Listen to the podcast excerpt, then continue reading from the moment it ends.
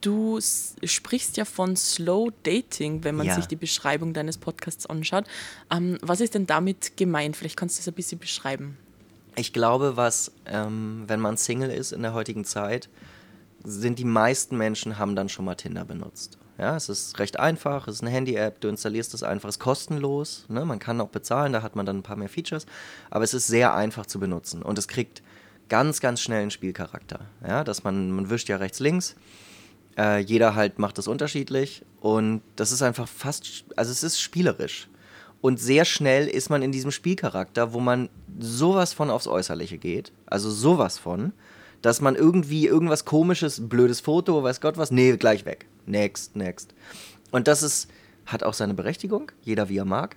Aber irgendwann war das halt in dem konkreten Fall Sebastian und mir, wir waren dann so, boah, es nervt auch irgendwie. Ja. Vor allem dann, dann wird nicht mehr geschrieben, dann, ja, berühmtes Ghosting und so weiter. Und ich habe mir überlegt, es wäre doch schön, das Ganze zu drehen. Einfach zu sagen, wir gehen weg von der Optik. Es gibt nämlich keine Bilder.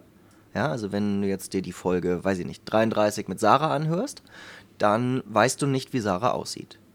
Und wir reden auch nicht übers Äußere. Wir reden nur, es gibt die Information, wie alt sie ist, was sie beruflich macht, als kleiner Beisatz am Ende.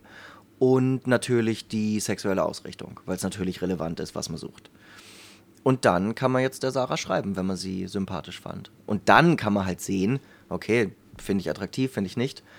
Und weil ich habe mir irgendwie gedacht, das haben dann viele Leute so gesagt, ja, willst du sagen, dass das Äußere nicht wichtig ist?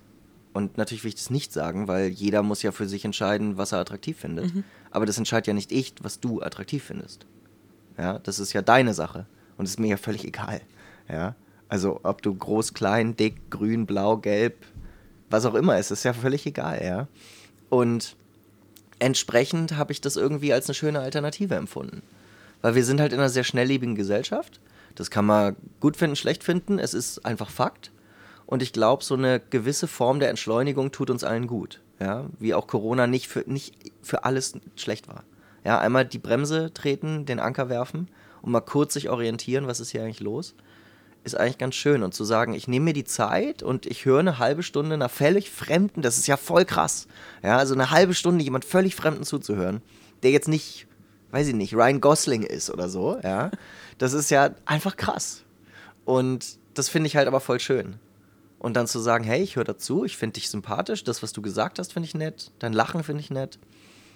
Schreibe ich mal eine Nachricht und schau mal, was passiert. Es dreht eigentlich nur so ein bisschen den, wie soll man das sagen? Ich bin sonst im Online-Marketing den Conversion Funnel. Ja, also das ist so, dass man halt sagt, hey, ich sehe nicht zuerst dein Gesicht, sondern ich höre erst dein Lachen. Und wenn ich erst dein Gesicht sehe und dann dein Lachen blöd ist, klappt's nicht. Und wenn ich erst dein Lachen schön finde und dann dein Gesicht doof finde, klappt's auch nicht. Ja. Ja. also das ist halt egal. Das war so die, jetzt habe ich sehr ausgeholt, aber das ist jetzt so, war so die Idee irgendwie. Einfach was anderes anzubieten.